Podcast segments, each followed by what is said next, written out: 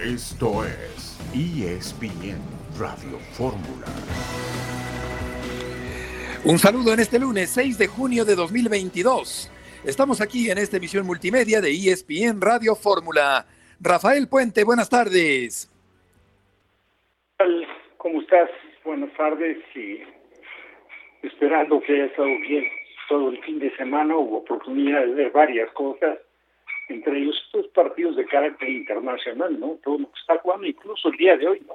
Donde va perdiendo el conjunto de Croacia de local frente a Francia. Efectivamente, y el equipo de Gales vuelve a un mundial 64 años después.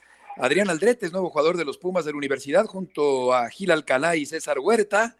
El equipo del América está ya en Cancún. Platicaremos de la convocatoria de la selección mexicana para los partidos de la Liga de Campeones de CONCACAF. Eugenio Díaz, buenas tardes. ¿Qué pasa, Heriberto Murrieta? Buenas tardes. El abrazo para ti, por supuesto, para Rafa Puente. Tanto tiempo sin coincidir con, con Rafa. Mucha gente lo ignorará, pero yo debuté en radio con Rafa Puente hace como 35 años. Fue ayer, fue ayer nada más. Con Rafael Excelente. Puente. Sí, sí, sí. Lo debe de recordar perfectamente Rafa. Él fue mi padrino. Y bueno, aquí estamos para hablar de mucho fútbol. Hoy la selección mexicana clasificó sin jugar, porque ya lo había hecho en etapa de grupos en el Maurice Reveló, pero requería, requería para clasificarse como mejor segundo que las Islas Comoras empataran o perdieran, y eso sucedió frente a Argelia, así es que México enfrentará a Francia, el anfitrión, en una de las semifinales del Maurice Reveló el próximo jueves, el otro partido será Venezuela-Colombia. Correcto, Eugenio, los convocados de la selección mexicana para esta Liga de Naciones de CONCACAF Cota Acevedo, Ochoa, el portero del Wilson Lake, Aguirre, Angulo, Kevin Álvarez, Araujo, Domínguez, Gallardo, Reyes, Antuna, Beltrán, Luis Chávez, Córdoba, Laines, Lira, Orbelín, Romo, Sánchez, Marcelo Flores, Santiago Jiménez, Pizarro y Henry Martín son los jugadores que va a utilizar Gerardo Martino en este partido del próximo fin de semana y en el partido también siguiente, primero contra Surinam, después contra el equipo de Jamaica, el equipo mexicano que ayer volvió a dejar dudas por su desempeño ante el equipo de Uruguay. Vamos contigo, Marcelino, que tienes un avance de tu información. Saludos Heriberto, amigos de ESPN Radio Fórmula. Tendremos información de Cruz Azul y América que realizan su pretemporada en el Caribe mexicano. Todo esto más adelante aquí en ESPN Radio Fórmula. Perfecto, Marcelino, muchas gracias por el avance de tu información. El América y el Cruz Azul están eh, entrenando en el mismo lugar, mientras que el Guadalajara Eugenio está recurriendo a seis jugadores del Tapatío para poder conformar su plantilla para la pretemporada de cara al próximo torneo. Sí, recurre a la, a la cantera, sabemos la problemática que tiene Chivas, cuando le gusta algún jugador, bueno, hay que llevar un camión con oro, ¿no? O con dólares o con euros para poder traer un refuerzo. Es una problemática, pues, no menor y bueno, recurre a, la cantera. Me tocaron hacer varios partidos de, del Tapatío en la última campaña, un equipo que empezó bien y después se cayó eh, dramáticamente. Y, yo te soy sincero, si ahorita me dices, dame un nombre de un jugador que te haya llenado el ojo de Tapatío, no te doy ninguno, Heriberto. Fíjate nada más, sí, sí, la, verdad es que no, no hay un gran nivel, creo yo, por eh, haber visto también varios partidos de la Liga de Expansión y eh, estaremos platicando acerca de, Ochoa, Guillermo Ochoa, que se, se, vaya de la selección mexicana momentáneamente, pero llega el otro portero, Ochoa, Rafa, en un momento dado podría tener oportunidad, aunque creo que Cota lleva la, la delantera y desde luego en un momento dado Acevedo también que se quiere meter a la lista rumbo al Campeonato Mundial. Actualmente va a estar antes, ¿no? Que Ochoa, por obvias razones, ¿no? El caso de Acevedo apenas tuvo una aparición con selección en un partido de carácter amistoso, pero lo que ha hecho con Santos, que, para nada era, era tarea fácil, ¿eh? porque hay que recordar que ahí los dos últimos porteros, pues nada más y nada menos, pues fueron por un lado Osvaldo Sánchez y por el otro Marchesín. Vamos a ir a la primera pausa de la tarde y volveremos enseguida en ESPN Radio Fórmula.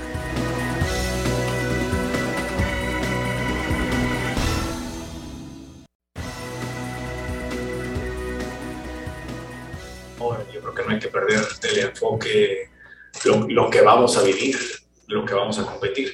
Eh, el profe tiene planificado estos tipos de partidos eh, las modificaciones que hizo, los parados que hizo, en base a lo que nos puede dar una, una solución o una ayuda en algún futuro en los partidos oficiales. Eh, son ventanas que, que, a lo mejor a ustedes no, no les agrada tanto por, por, resultados o por algunas eh, situaciones de accionar de juego, pero es parte del proceso, es parte de, del aprendimiento, eh, es parte de, de, irle sumando cosas a, a, lo que venimos haciendo eh, y, y, es normal, es, son, son las pocas las ventanas eh, donde tiene el profe el Tata para, para, para mover cosas, para experimentar cosas, para, para ver jugadores. Entonces, eh, con tranquilidad, con, con calma, que, que, bueno, que hemos, hemos hecho hoy, sobre todo, un, un, un, buen juego contra un rival que nos complicó, difícil, pero, pero es parte de, de bueno, de, de, de, buscar llegar de la mejor manera al Mundial, que es lo que importa.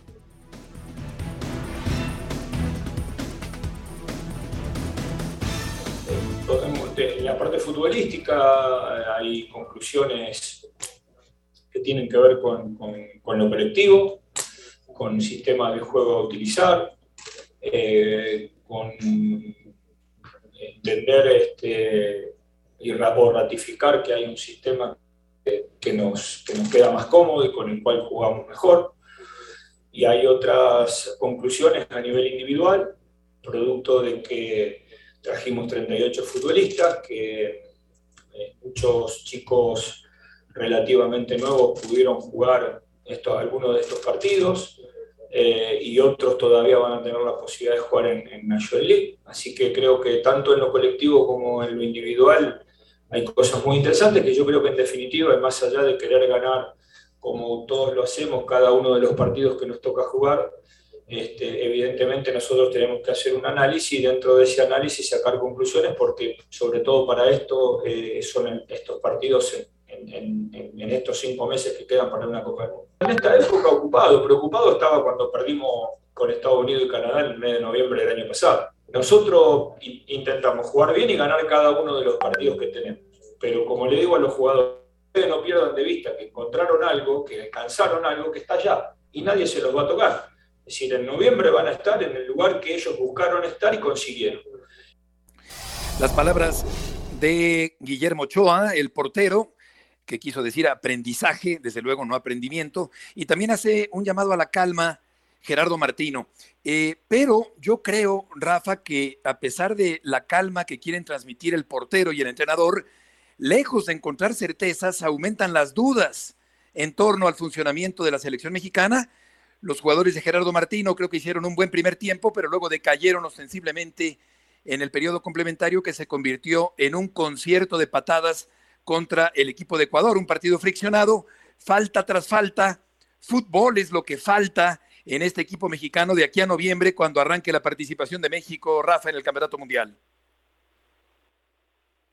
No ayudó mucho el terreno de juego, ¿eh? porque bueno, la cancha que afecta a ambos, ¿no? A ambos conjuntos, porque digo, no podemos dejar de reconocer que el equipo de Ecuador tiene jugadores sí fuertes, que meten la pared. Y delanteros hábiles. Pasta, como si meten la pierna. Y delanteros rápidos, habilidosos, o sea, tiene calidad, ¿no? Tiene jugadores de calidad. Sin duda. Y algunos de ellos estuvieron ausentes, ¿no? El caso de Mena, el caso de Ener Valencia, etcétera.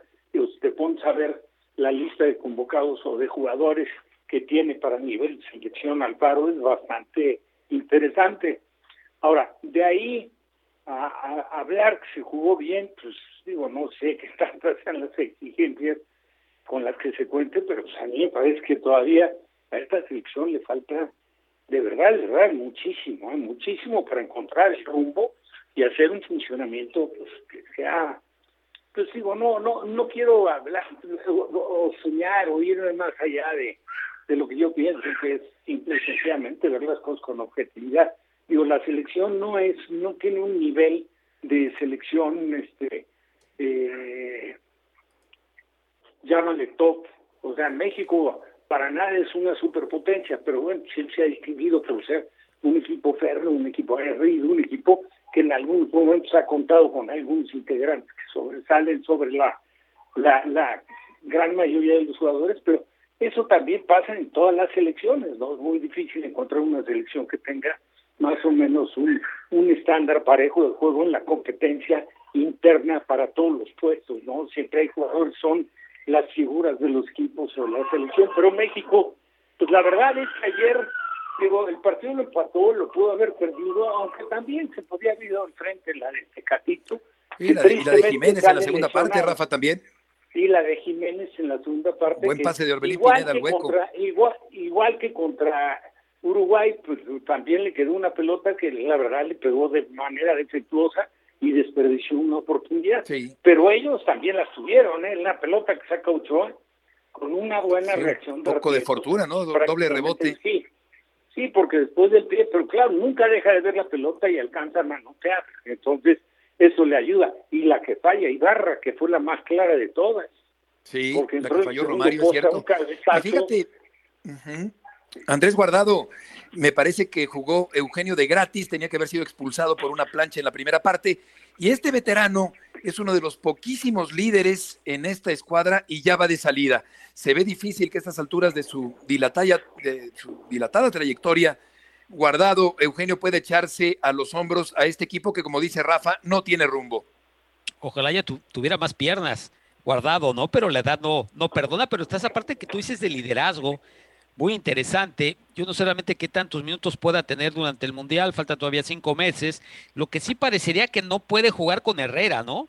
Con todo respeto a los jugadores talentos, ya, ya le pasó frente a Canadá, frente a otros rivales, en donde los medios tienen técnica, tienen experiencia, pero les falta muchísimo, muchísimo ritmo. Yo no sé ahí qué vaya a hacer el técnico, como lo mismo atrás da la impresión de que no pueden ser, pese a que son mundialistas y tienen experiencia Moreno y Araujo, los centrales de, la selección. Daría esa impresión. Y lo del gol, bueno, hay que ponerse a llorar porque eh, nueve que no mete goles, pues está complicado. Da la impresión de que aquella situación irresponsable de David Luis el brasileño, que es el que fractura del cráneo a Jiménez, pues ese día, ese día medio se acabó Jiménez como goleador eh, una lesión sumamente grave en donde inclusive se dudaba que volviera al fútbol. Y bueno, afortunadamente eh, Jiménez eh, sigue ahí, pero eso para mí es otro Jiménez. Y, en fin, así nos podemos ir. a ver si en cinco meses algunos jugadores claves logran recuperar el nivel. y a partir de ahí, creo que yo antes de hablar de esquemas y de funcionamiento, a partir de ahí, de que los jugadores tengan el nivel que acostumbraron en algún momento, pues México pueda competir. Y sabes qué, Eugenio, tienes razón, Raúl Jiménez ha perdido la brújula, no es ni la sombra de lo que fue antes de la terrible fractura de cráneo en Europa en noviembre de 2020. Yo he defendido, y creo que todos lo hemos hecho, su sitio como centro delantero titular, pero la verdad es que no anda fino y no mete goles ni de casualidad. Vamos a escuchar a Gerardo Martino, que habla sobre la autocrítica en la selección nacional. Un grupo, hablo de jugadores y cuerpo técnico, que le hayamos escapado públicamente incluso a la, a la autocrítica. Cuando jugamos mal, decimos jugamos mal, no le damos vuelta. Pero desde junio, julio, agosto del año pasado se instaló esto, evidentemente, vuelvo a repetir, jugando partidos donde hemos merecido la reprobación y jugando partidos mejores. Hoy es un partido que no merece la reprobación. Es un partido que está bien jugado, que debió haber sido ganado y que no nos tocó ganar pero eso es, este, es muy difícil explicar, es lo que está fuera del alcance de lo que puede prever un cuerpo técnico. Y como se hizo una constante de un tiempo a esta parte, permanentemente ante cada derrota pasa exactamente lo mismo. Por eso yo hace un tiempo atrás dije si esperaba que con la clasificación eh, esto fuera a cambiar. No, no va a cambiar. Es casi como decir, bueno, voy a practicar un deporte. ¿Cuál es el deporte? Este que usted menciona y eso no lo podemos modificar. Nosotros lo que tenemos que hacer es tratar de jugar como hoy mucho tiempo, tratar de jugar como los 35 primeros minutos con, con Nigeria mucho tiempo. ¿sí? Seguir reconociendo las cosas que hacemos mal, tratar de, corregirlas, de mejorarlas. Eh, somos gente que nos gusta tratar de hacer las cosas bien. Es aquí donde se aviva la polémica sobre la ausencia de Javier Hernández, que está vetado de la selección mexicana por una indisciplina por haber incumplido el reglamento interno de la selección mexicana. Y lo malo, Rafa, es que los rivales que vienen por delante, pues eh, la verdad es que no son parámetros para poder hablar de una eventual mejoría de la selección mexicana. No, bueno, incluso si ves la configuración de la selección mexicana, pues está lejos la realidad de lo que va a hacer los jugadores que convoque el Tata y que para él son prioridad ¿no? en la Copa del Mundo. Digo, si te pones a ver en esta lista que, que de manera extraña vuelve a estar ausente, aunque no son rivales como para medir, estoy totalmente de acuerdo contigo, pero vuelve a estar fuera el, por ejemplo, el Pocho Guzmán, que, independientemente de todo, es un jugador que tiene temperamento, que tiene fuerza, que tiene cosas interesantes, que es comprometido en la recuperación, que pisa el área, que sabe entrar en el segundo poste, ahí aparecer como si fuera un delantero Y otros jugadores como el caso de Rocha, ¿no? Rocha que ha sido dos, dos veces bicampeón del fútbol mexicano, que ha sido una pieza muy eficiente en la contención, claro. En, el equipo de Atlas, pero bueno, entonces esos vuelven a estar ausentes. Yo pensé que siendo fácil esto, este torneo que se va a jugar, pero que era momento de que aparecieran, Vamos a una pausa y volveremos Puente, Díaz y Murrieta en esta tarde en ESPN Radio Fórmula.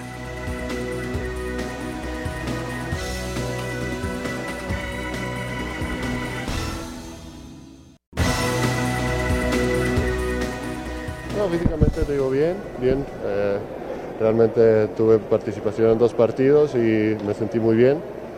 Y bueno, ahora me toca un buen lapso de, pretemporada y bueno, trabajaré al máximo para, para estar aún mejor y la verdad no, no, sé qué representa el que haya dejado a alguno salir. Este, la verdad no sé qué representa para el cuerpo técnico, pero bueno, lo que me tocó estar ahí lo entregué al máximo y sigo peleando por un puesto para estar ahí.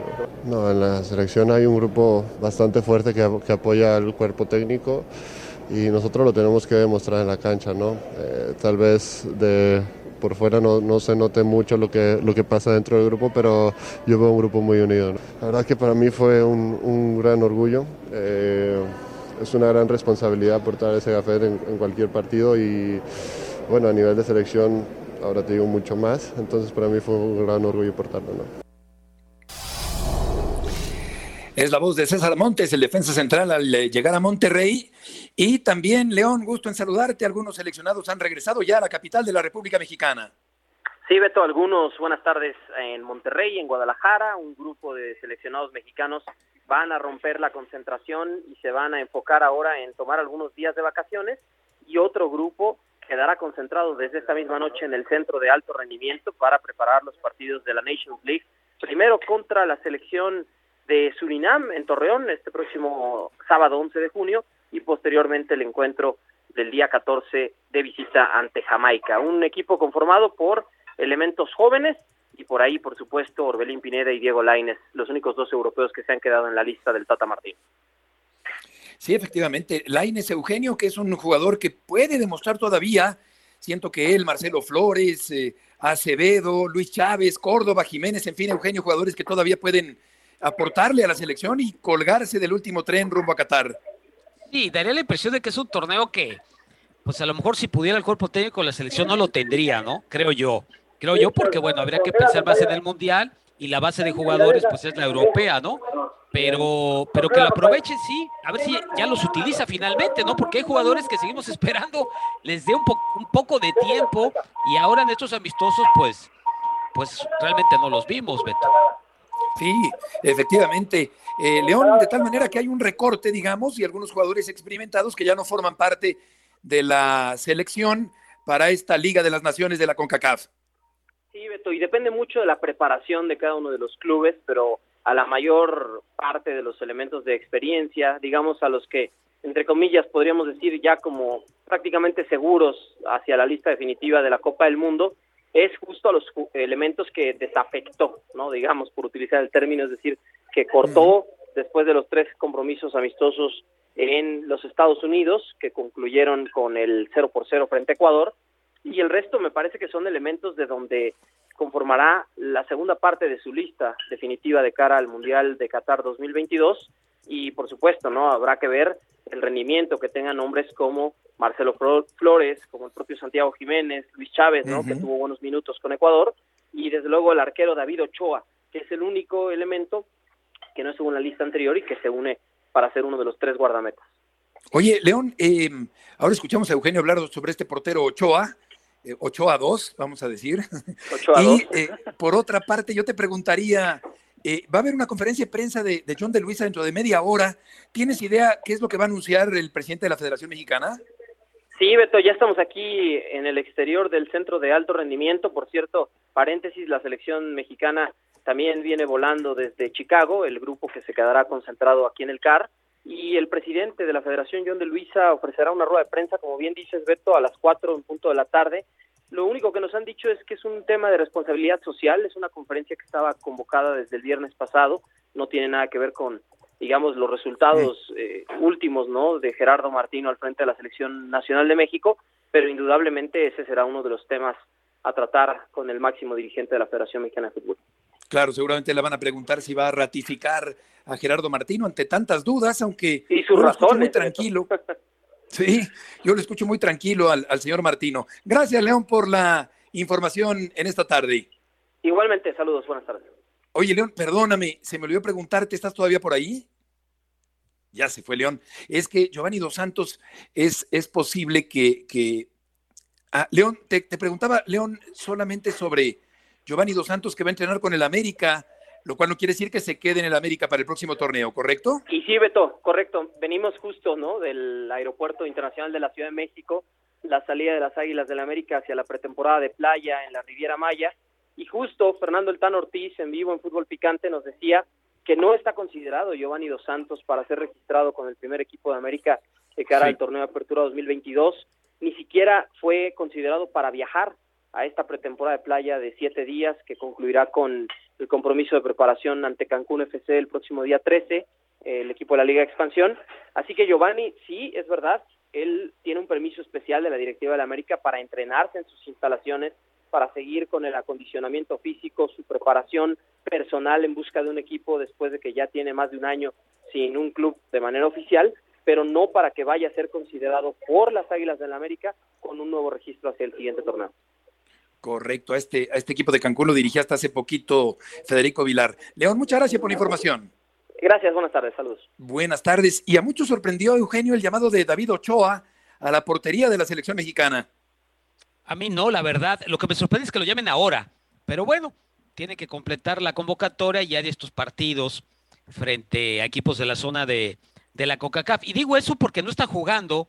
Él la temporada anterior sí fue titular, me tocó verlo varias veces, me parece un arquero pues joven, pero muy interesante, muy alto, un 89, muy buenos reflejos, mucha personalidad.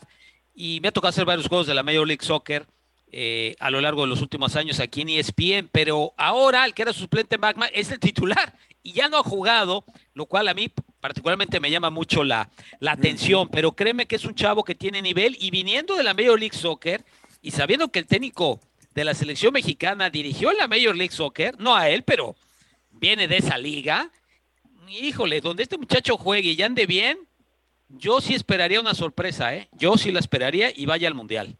Sí Fíjate, lo bueno bien. de estar en- enterado, Eugenio, porque mucha gente no conoce a este portero Ochoa. Y ya para terminar este tema de la selección mexicana, Rafa, no hemos hablado de la jugada esta muy aparatosa donde Tecatito Corona se lesionó la rodilla derecha. Yo creo que es un golpe accidental, pero que cimbró ciertamente la rodilla derecha del extremo derecho sonorense de la selección mexicana, pero por fortuna parece que no es grave la lesión de Tecatito Corona. Totalmente. Coincido, ¿eh? coincido con tu apreciación, tu punto de vista. No sé cómo lo vio Eugenio. A mí me pareció accidental. Lo que pasa es que también hoy el criterio que han manejado, en, te hablo del fútbol mexicano principalmente, los árbitros, que ya cualquier cosa consideran que, que es tarjeta roja, sin analizar a lo mejor hasta las propiamente las condiciones del jugador, ¿no? Es, es tú sabes, Beto, Eugenio, que en el campo de juego tú cuando sales sabes de antemano qué jugadores cuando hay una pelota dividida suelen tener mala intención y qué jugadores son totalmente ajenos a meter. Sí, eh, claro. a poner la suela, que a veces la consecuencia de la caída, del estiramiento, provoca que, que en tu intento de alcance hacia el balón termines en la parte final de eso levantando, inclinando un poco el pie hacia atrás. Eso es normal. Es, un, característica natural del ser humano, lo que es una barriga, pero lo interpretan de mala forma. Qué bueno, ¿eh? Qué bueno, porque voy a decir, no ha estado en el nivel que le conocemos, ¿eh? y sin duda se acomoda mucho mejor por derecha que por izquierda, ese es mi punto de vista.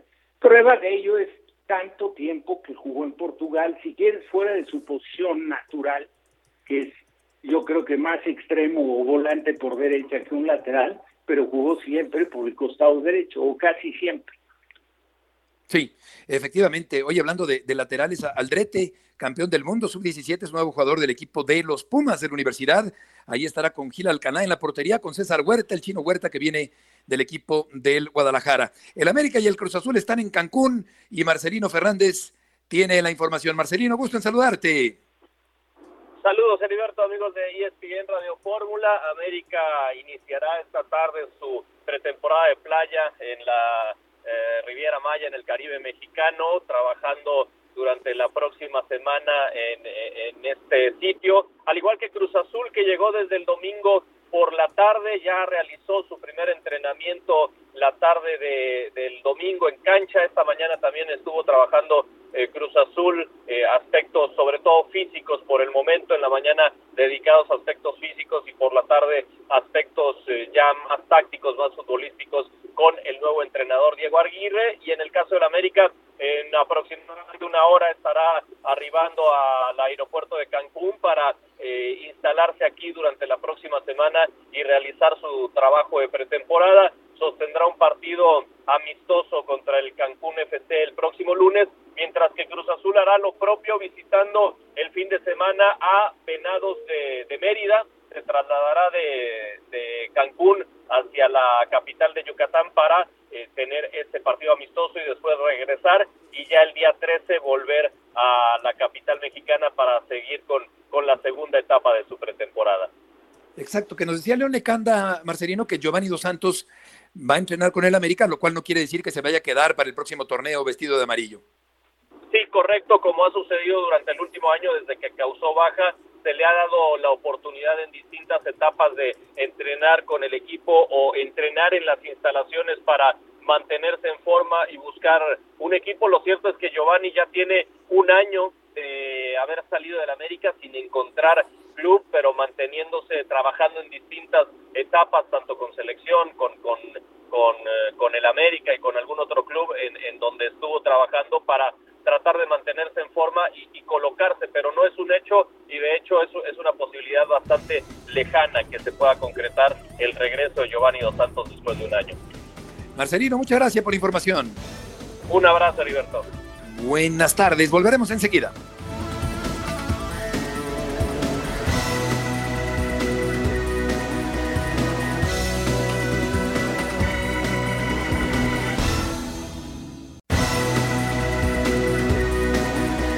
Impensable, ¿no? Esta es la, realidad. Cuando llevaba 11, 10, eh, pensaba, uff, esto es, esto es increíble, ¿no? Pero bueno, aquí estamos y, la verdad que para mí ya no se puede decir que sea un sueño porque es imposible soñar con eso, ¿no?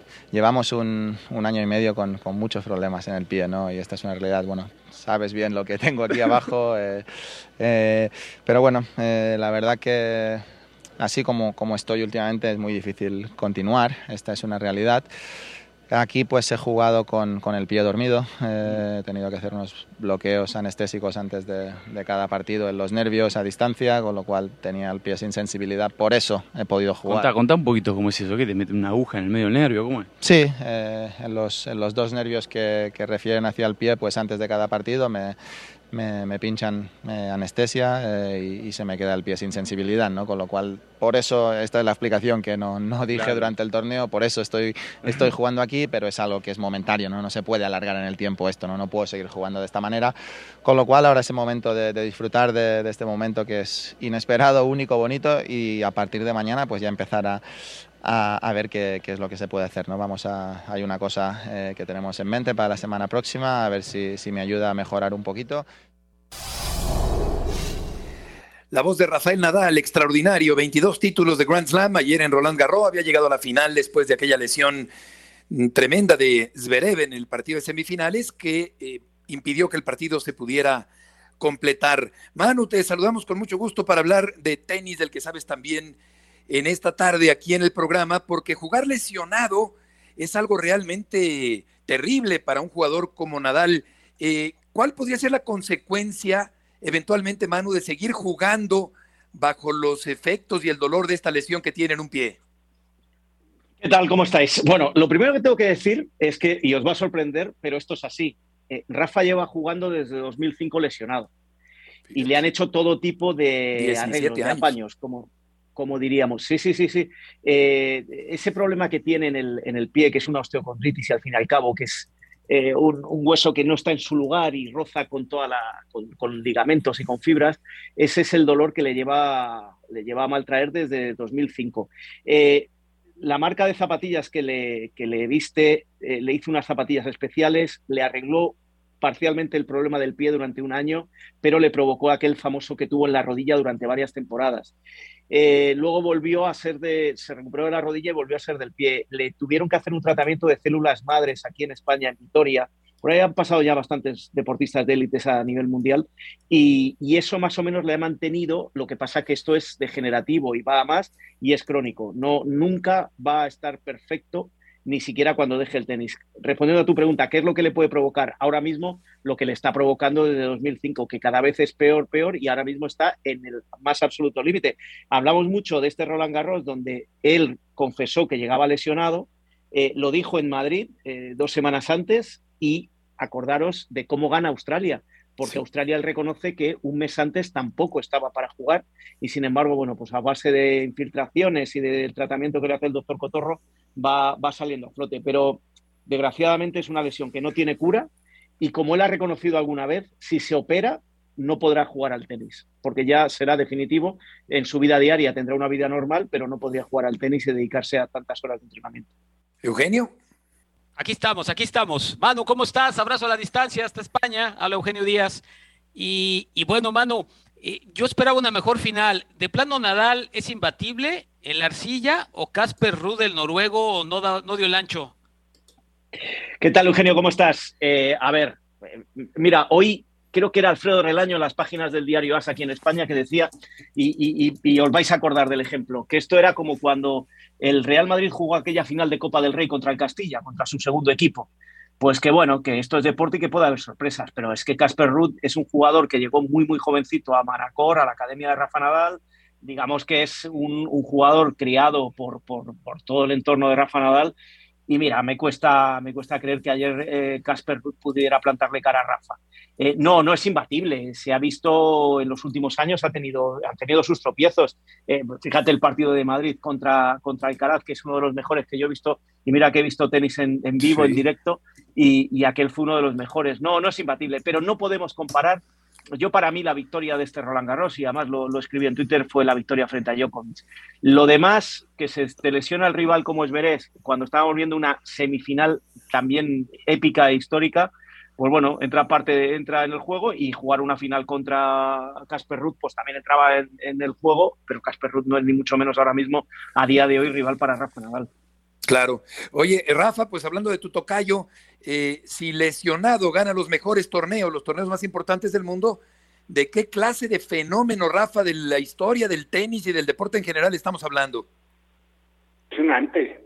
La mentalidad de Rafa Nadal está, no es equiparable eh, para mi gusto con ningún otro deportista. Lo que ha hecho este hombre, de todo lo que acaba de explicar perfectamente bien Manu, y aprovecho para mandarte un abrazo, Manu, bueno, sabes, Beto, no me quiero comparar ni nada, pero tú sabes que yo lo viví en mi rodilla. A mí las infiltraciones, el que, me sacaran líquido para jugar los partidos, el que me inyectaran cortisona, entre la irresponsabilidad médica y desde luego el deseo uno de querer estar y todo, bueno, te, te, cobra fractura. a mí se me acabó la carrera a los 26 años y al día de hoy yo sigo realmente con dificultades en mi rodilla derecha. Gracias a Dios, digo, después de 11 operaciones puedo llevar una mecánica de, paso y medio trotecito, eh, pues la verdad que de manera tan sorpresiva, pero lo de Nadal es increíble que se mantenga, que continúe y como dijo Mal, ojalá, ojalá esta situación se, le, se pueda corregir rápido, que tome la decisión que la se vaya, porque como tal la lesión no creo que desaparezca nunca, siempre va a tener secuela. Sí, Fíjate una cosa, Sí, Manu. Fíjate una cosa, eh, eh, vamos, mis mejores amigos, cuando yo empiezo a estar con Rafa en los primeros años suyos, yo le conocí con 13 años, como sabéis, y en los primeros años, pues hasta el tercer Roland Garros estuve muy, muy, muy cerca. Y yo con los amigos con los que tengo confianza, me preguntaban por él y yo les decía, es muy bueno, pero va a durar muy poco porque yo conocía todo lo que había por dentro. Ahora se puede contar, de 17 años después. Y, estos amigos me machacaban. Cada vez que ganaba un título me decía, joder, no, tienes precio como, como adivino, no tienes precio como, adivino de, lo que va a pasar, como pitonizo. Y, fijaros, tiene todavía más mérito lo que ha hecho con, con todo lo que ahora se empieza a saber de su carrera. Sí, sí, de acuerdo. Oye, Manu, ¿tú te atreverías a decir que es el mejor tenista de la historia? A ver, eh, esto es como el mejor futbolista de la historia. Yo eh, he visto, eh, yo creo que de McEnroe para acá he visto a todos y, cada uno tiene lo suyo. es el que más lucha, el que más le pone en la cancha, el que más ha ganado, totalmente de acuerdo. El mejor de la historia, según el tenis que te guste, esto es como hablamos de los estilos futbolísticos, según el tenis que te guste. Para mí sí es el mejor de la historia porque reúne muchas características, pero entiendo a aquellos que hablan de Federer. Es que eh, yo de Federer estoy enamorado, pero enamorado perdidamente. Y creo que ha sido uno de los eh, tenistas que mejor ha sabido distribuir y dosificar su carrera para hacer cosas grandes. Por eso le tengo muy, muy cerca de Rafa, pero, pero con todo lo que ya se sabe de Nadal, con todo lo que ha ganado, yo creo que sí, que sí es el mejor de la historia. Cambiando de tema, el Barcelona va a jugar en Estados Unidos eh, el próximo mes de julio, Manu, en, en Miami y en Nueva York y, en y el Real Madrid también. Vamos a tener Madrid clásico. lo quieren traer a México, a San Luis Potosí, fíjate, al Real Madrid. Ah, pues, pues esa noticia me la estáis dando vosotros. Aquí no, no había oído nada de ello. No, bueno, eh, ese es, es la, la, vuelta a la normalidad. Se acabó la pandemia, vuelven las giras de verano, vuelven los torneos de verano y hay que hacer caja y hay que hacer dinero. Silva, os tiene que servir de anécdota y de ver cómo está el Barcelona, que está alquilando por 350 euros por persona el estadio para jugar partidos. O sea que si tienes 20 eh, amigos o 22 amigos que tengan cada uno 350 euros, podéis alquilar el Camp Nou para jugar un partido de fútbol. Hay que sacar dinero bajo las piedras, por eso se fueron a jugar a Australia, van a hacer la gira y van a jugar todos los partidos que puedan porque, porque realmente andan, andan mal. No, no, sí, de ti, Eugenio, no tengo la menor duda. Tú, con todo lo que heredaste en Asturias, tienes que, tienes que tener dinero para jugar tú y tres equipos más. Oye, de, la selección española, este último resultado, ¿qué lectura le, das, Manu, eh, de cara al, Campeonato Mundial este empate? Mira, no le quiero poner paños calientes porque realmente España está jugando mal estos partidos. Los, los, dos que llevan han sido un desastre. Pero lo que a mí me llega desde dentro de la concentración es cansancio y hastío por toda la temporada. Los jugadores están locos por irse de vacaciones y lo que es peor, el técnico también y entonces creo que no le están poniendo lo que le pondrían si esto se jugase en el mes de septiembre. Esta fecha de cuatro partidos en diez días, yo, fíjate, Francia ahora mismo está ganando a Croacia, pero el otro día perdió con Dinamarca, perdió Inglaterra. Muchas de las grandes están perdiendo porque creo que llega bastante, bastante tarde eh, esta, estos cuatro partidos que hay que jugar de fecha FIFA. Supongo que a México le estará pasando lo mismo, a Estados Unidos. Eh, los jugadores llegan muy, muy tocados, muy cansados y crean alarma porque no están haciendo el juego que se espera a pocos meses ya del Mundial, pero si escarbamos un poco y nos metemos en la concentración, no sé si, si, se les puede perdonar o no. Lo que yo os cuento es lo que está sucediendo. Están hartos de fútbol todos los jugadores y se quieren marchar de vacaciones. Claro, lo que aquí pasa es que el próximo rival del equipo de México es Surinam, eh, que con todo respeto, pues no tiene ninguna importancia futbolística y por consiguiente no es un sinodal importante para ver cómo puede ir mejorando poco a poco esta selección nacional. Manu, muchas gracias por tus eh, aportaciones el día de hoy. Un abrazo y espero que Eugenio me llame el día que nos invite a jugar en el Camp Nou a todos. ya quedó, ya quedó el pactado. gracias a Manu y igualmente con respecto al gotero del fútbol internacional Gales, Gales Eugenio vuelve después de muchísimo tiempo un campeonato mundial, 64 años.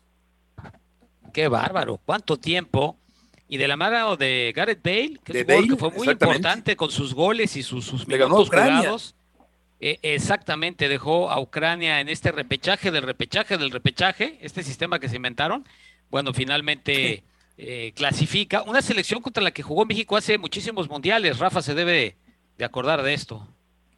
Cuando participó, sí, en el... Fue el gol de Jaime Belmonte, ¿no? Aquel famoso jugador del, del Irapuato, Rafa. Esos del Irapuato, Jaime Belmonte. Fíjate, Claro. eh, Fue el primer punto de México en un no mundial, si no me equivoco. pero- Correcto, Pero a, correcto. a mí me tocó, Sí. sí. me tocó jugar contra Jaime Belmonte. Ah, Yo caray. con la Atlante, él, él con el Irapuato. Más o menos para que te vayas dando color de mis años. Que son 72, ¿no? 7-2. Así 7-2, claro. Sí, oye, pues eh, sí, ese, ese partido fue el primero que no perdió México en los campeonatos mundiales y Correcto. Gareth Bale ha conducido al equipo de, de- de Gales. Messi le, le metió 5 a Estonia, eh, Cristiano le metió 2 a Suiza y Guardiola asegura, Eugenio, que el Barcelona puede fichar a Lewandowski, que es el hombre eh, al que está soñando o por el que tiene insomnio la afición mexicana rumbo al campeonato mundial. No, tremendo jugador, aunque Polonia te ataca con, con dos centrodelanteros y quizá por eso el otro día jugaron con tres centrales, pero bueno, ese es otro tema, no me quiero salir de lo que tú estás comentando. Eh, sí, grandísimo jugador, goleador, le vendría bien al Barcelona, la cuestión son las finanzas. Acuérdate lo del fair play financiero, así es que como no arreglen primero bajarle el sueldo a algunos futbolistas, va a ser difícil que llegue el polaco. Efectivamente, y acá en el fútbol mexicano, el Guadalajara está haciendo trabajos de pretemporada en barra de Navidad. El equipo de León venció a los Leones Negros en el estreno de Renato Paiva, que es el nuevo técnico del equipo de León para el próximo torneo, y Adrián Aldrete, que es un lateral que a mí me parece muy confiable, muy capaz, con buen disparo, un jugador con buena dinámica, con ida y vuelta. Es nuevo jugador de los Pumas de la Universidad, donde Talavera se fue Rafa y queda Gil Alcalá como el portero titular del equipo universitario. Calá, pues en realidad tuvo en, en primera edición sus inicios con el equipo de Querétaro. Empezó a tener oportunidad de jugar algunos partidos después de la salida de Volpi, debes de recordar, ¿no? Sí, Y ahora casualmente Volpi viene de regreso al fútbol mexicano, pero con los Diablos Rojos de Toluca. Bueno, lo de Exacto, de Alcalá y lo de, lo de Huerta, el jugador de Chivas que estuvo en Mazatlán, que a mí, a mí no me disgusta, ¿eh? me parece que va a funcionar en Pumba. Y el otro es Alderete, ¿no? Alderete que estuvo pues casi todo el torneo anterior, este Eugenio y, y Beto, lesionado casi todo el torneo. En la parte final fue cuando retomó algunos partidos con Cruz Azul.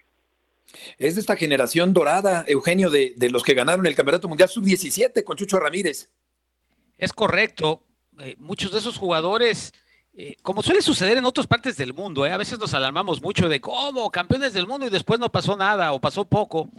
Eh, Arabia Saudita ha sido campeona con límite de edad, la Unión Soviética, Suiza, y le seguimos rascando, ¿no? Creo que a veces es demasiado peso en los hombros de algunos muchachos y otros que sí realmente tienen talentos especiales que no llegan por diferentes razones, ¿no? Pero, pero sí tienes razón, Beto. Este tiene, pues tiene esa palomita en su currículum. Sí, cómo no, y es un buen jugador, maduro. Sí, de acuerdo. Sin duda, Aldrete ya para jugar con el equipo de los Pumas de la universidad. Eh, por lo que toca al Roland Garros en mujeres, Sviatek ganó y se mantiene esta excelente jugadora europea en el primer lugar en este momento en, en, el ranking de los mejores tenistas. También Nadal, desde luego, ascendió, al igual que Rudd, pero ya sabemos que le queda poco tiempo a, a Nadal para poder continuar su carrera en el mundo del tenis.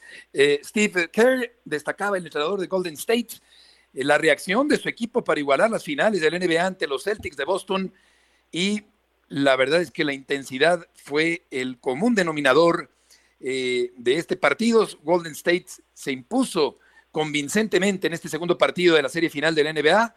107 a 88 la victoria del equipo de los Warriors frente a los Celtics en esta parte final de la temporada. Y ya terminó el partido, Eugenio, del equipo de Francia.